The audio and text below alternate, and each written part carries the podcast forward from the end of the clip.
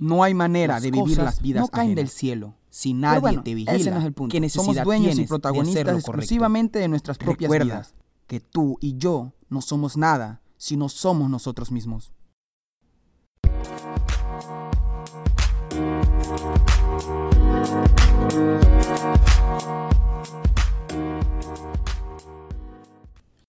Bienvenido a Filosofando en Invierno. Yo soy Andrés Navarro y este es el segundo episodio de esta temporada del podcast.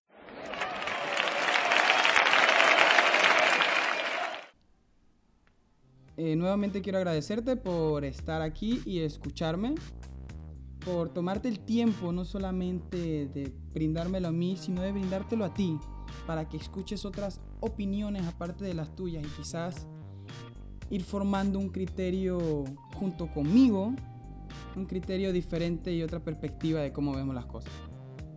El episodio de hoy lo titulamos ¿Las verdades son mentiras o las mentiras se convierten en verdades? Y es que las verdades colectivas son esas cosas que nos hacen creer desde que nacemos. Vamos a recapitular, bueno, vamos a ir un poquito para atrás. ¿Qué es una verdad? Es un hecho concreto de algo que es, que ocurrió y que debe ser así. A mí me viene mucho a la mente la idea de las verdades colectivas. Como te decía, esas cosas que nos hacen creer desde que nacemos. Desde que nacemos ya se nos definió nuestra religión, se nos definió qué nacionalidad somos y así un, una serie de patrones de cosas que van a determinar qué somos sin ser nada. Por lo menos hay un, hay un anime que a mí me gusta mucho, me gusta el anime, se llama Nanatsu no Taizan, en español Los Siete Pecados Capitales, en el cual hay un personaje llamado Escanor. No tiene importancia a menos que hayas visto el anime, pero por si acaso hay alguien que lo haya visto, ¿no?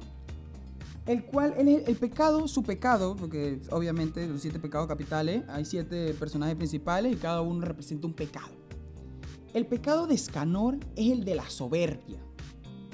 Y hay una frase que a mí me marcó y me gusta demasiado, inclusive en YouTube busco mucho para repetir esa escena, es la escena en la que pelea con esta rosa. Él dice, cuando, cuando aparece su enemigo y tiene la batalla prácticamente ganada, el enemigo, esta rosa, y él, él, él dice la frase, ¿quién lo decidió? Porque esta rosa, el, el enemigo, le decía a Escanor que esta batalla, esta batalla ya está ganada, tú vas a perder. Y al momento de que lanza su ataque, ve que Escanor sigue en pie y lo mira con la soberbia que lo caracteriza y dice, ¿quién lo decidió? ¿Quién eres tú para decir que esta batalla está acabada? Que mi sol fue absorbido por tu oscuridad.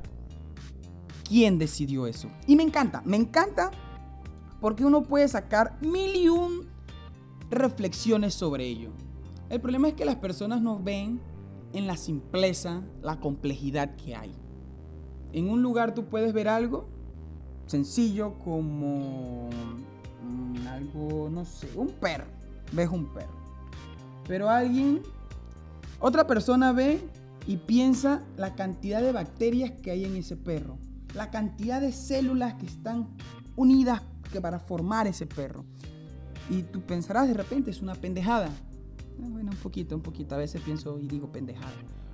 Pero la realidad es que las, la, las cosas tienen tanta complejidad y tanta simpleza dependiendo de quién es el que ve, quién es el observador de dicha situación.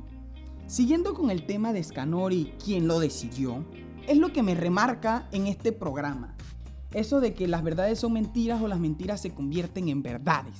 ¿Quién decidió que yo soy panameño? ¿Por qué se decidió que soy panameño? ¿Quién dijo que yo quiero ser lo que soy? ¿Yo decidí ser lo que soy? ¿O soy lo que la sociedad decidió que yo fuese? A veces, yo como adolescente, siempre quise llevar la contraria. Gozaba y disfrutaba el hecho simplemente de no hacer lo que los demás me pedían hacer. Supongo que es la manera normal de un adolescente formar su propio criterio. Que bueno, eso quiero tratarlo en otro programa. pero haciéndole un abreboca sobre ello, es si toda la vida has sido la copia barata de tus padres, te das cuenta de que siempre has hecho lo que tú crees que ellos harían o que deberías hacer por lo que ellos te enseñaron, entonces tú no eres nadie. Absolutamente nada. Todo lo que creíste ser y todo lo orgulloso que estar de ti, eh, cuando entras a la adolescencia te das cuenta que eres lo que otros crearon. Y entonces empiezas a hacer y a llevar la contraria. Empiezas a hacer todo lo que no deberías y a llevar la contraria porque necesitas estar parte, estar dentro de lo bueno y lo malo para poder tener tu propio criterio y decidir si te gusta o no. Yo en lo personal, por lo menos en lo personal, yo empecé a, estar dentro de lo bueno y lo malo, a hacer lo que debía y lo que no. Inclusive lo que no quería hacer, lo hacía a veces, solamente para poder ir formando mi propio criterio. Cuando pienso en este tipo de ideas, siempre siempre termino llegando al punto en el que se piensa en el dinero. Porque el dinero es aquello en lo que esta sociedad en la que vivo actualmente se está moviendo por completo. La sociedad se mueve alrededor del dinero. Nada en esta sociedad no se mueve alrededor del dinero. O al menos nada en la sociedad en la que yo tengo contacto. Con dinero haces mucho, sin dinero eres poco. Y a veces pienso, las personas buscan tener dinero, las personas viven y no saben por qué viven. Buscan dinero, pero ni siquiera tienen una razón real del por qué lo quieren ni para qué lo quieren. Mi objetivo de, obtener dinero no es más que libertad. Creo que hoy va a ser un, un capítulo en el que voy a dar muchas referencias de anime. Creo que será lo que le dé el regusto de hoy me gusta mucho One Piece. Y es precisamente lo que siente Luffy en cuanto a ser el rey de los piratas, lo mismo que yo siento con obtener dinero. Para darle un pequeño contexto, muchas personas en el mundo de One Piece, que es un anime, buscan ser el rey de los piratas.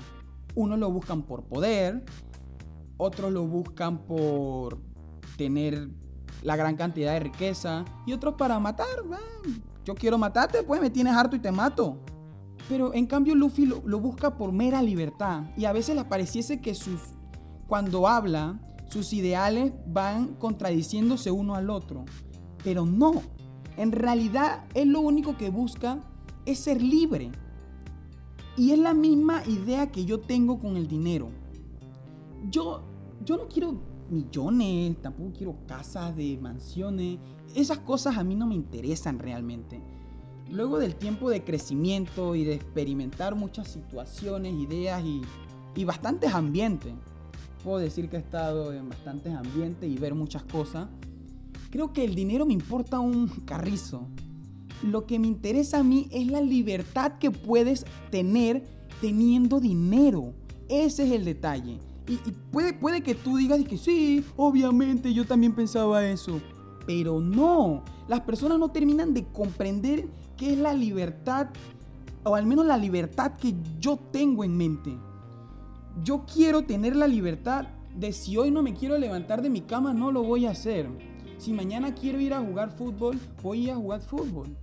Si otro día quiero ir y buscar un trabajo de vendedor porque es divertido, lo voy a hacer. Si otro día quiero matar a alguien, lo voy a hacer porque puedo. Obviamente no quiero ni voy a hacerlo solamente porque las leyes no me lo permiten. No, en realidad no. No es que quiera acabar con la vida de alguien, es simplemente el hecho de tener la libertad de poder hacerlo. No, sé si realmente me explico. Es tener las posibilidades de hacer aunque no quieras y poder decidir y ese es el problema que yo tengo con esta sociedad. Y es que yo siento, o al menos, chuso, cuando yo estaba en secundaria, absolutamente yo no sentía que era libre. Yo sentía que todos coartaban mi libertad, todos querían decidir qué yo iba a hacer con mi vida. Y eso me molesta. ¿Quién lo decidió? ¿Quién decidió que ustedes pueden hacer conmigo lo que quieran? Yo soy un ser libre. Y ese tipo de cosas me incomodan, porque las personas no quiero juzgar la vida de nadie. Es más, me, me, importa poco lo que pase con las vidas de las personas.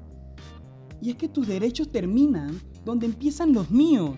Y entonces vas por ahí afectando a los demás. Y para concluir toda esta lluvia de palabras casi al azar, quiero que veamos lo de, de, la soberbia que tiene la sociedad para determinar quién vas a ser tú. Y es que es una soberbia completa. ¿Quiénes somos nosotros para decidir qué es correcto y qué no? ¿En qué debemos creer y qué no deberíamos creer? Definitivamente cada quien puede hacer con su vida lo que le plazca. Pero ¿por qué decidimos sobre la vida de los demás y en especial de los niños, quienes son vulnerables a creer cualquier cosa? Nosotros somos tan soberbios que decidimos enseñar como una verdad absoluta nuestras creencias religiosas sobre lo bueno y lo malo. Y les digo yo, quien dice que eso es así, ¿quién lo decidió? ¿Quién te crees que eres para ir inculcando de manera obligatoria a los demás a creer tus propios ideales. por eso la religión me molesta tanto. Hubieron situaciones como la Inquisición, como la Casa de Bruja, en la que simplemente quisieron imponer, porque así se hizo una hegemonía religiosa. Se impuso lo que ellos creían que era correcto y se hizo lo que quiso. Obviamente me gusta una sociedad en la que haya límites de respeto entre todos, pero ¿por qué le cuartamos la libertad a las personas? ¿Por qué metemos preso a alguien? Si alguien no quiere cumplir con las normas que se establecen dentro de una sociedad, hay que alejarlos de la sociedad. Ese es mi punto de vista. No tengo por qué estar correcto. Para mí, en vez de cárceles en los países, deberían haber un país en el que se manden allá todos ellos, todos esos marginados de la sociedad. Porque si no quieres seguir las reglas, te vas. Si yo en casa quiero hacer lo que me da la gana, oye, ya te aseguro que mi mamá me abre la puerta y te dice, te vas y no vuelves. Pero seguimos con cosas como los derechos humanos. Oye, tu libertad llega hasta donde empieza la del otro. O sea, no tiene sentido que le ofrezcamos derechos humanos a alguien cuando esa persona va a coartar los derechos humanos de tres y cuatro más. O sea, las matemáticas no mienten. Si uno le hace daño a dos, mejor eliminamos a uno y quedan dos. Quizás no tres, pero sí dos. Si dejamos a este, se van esos dos y en un futuro se van a ir más.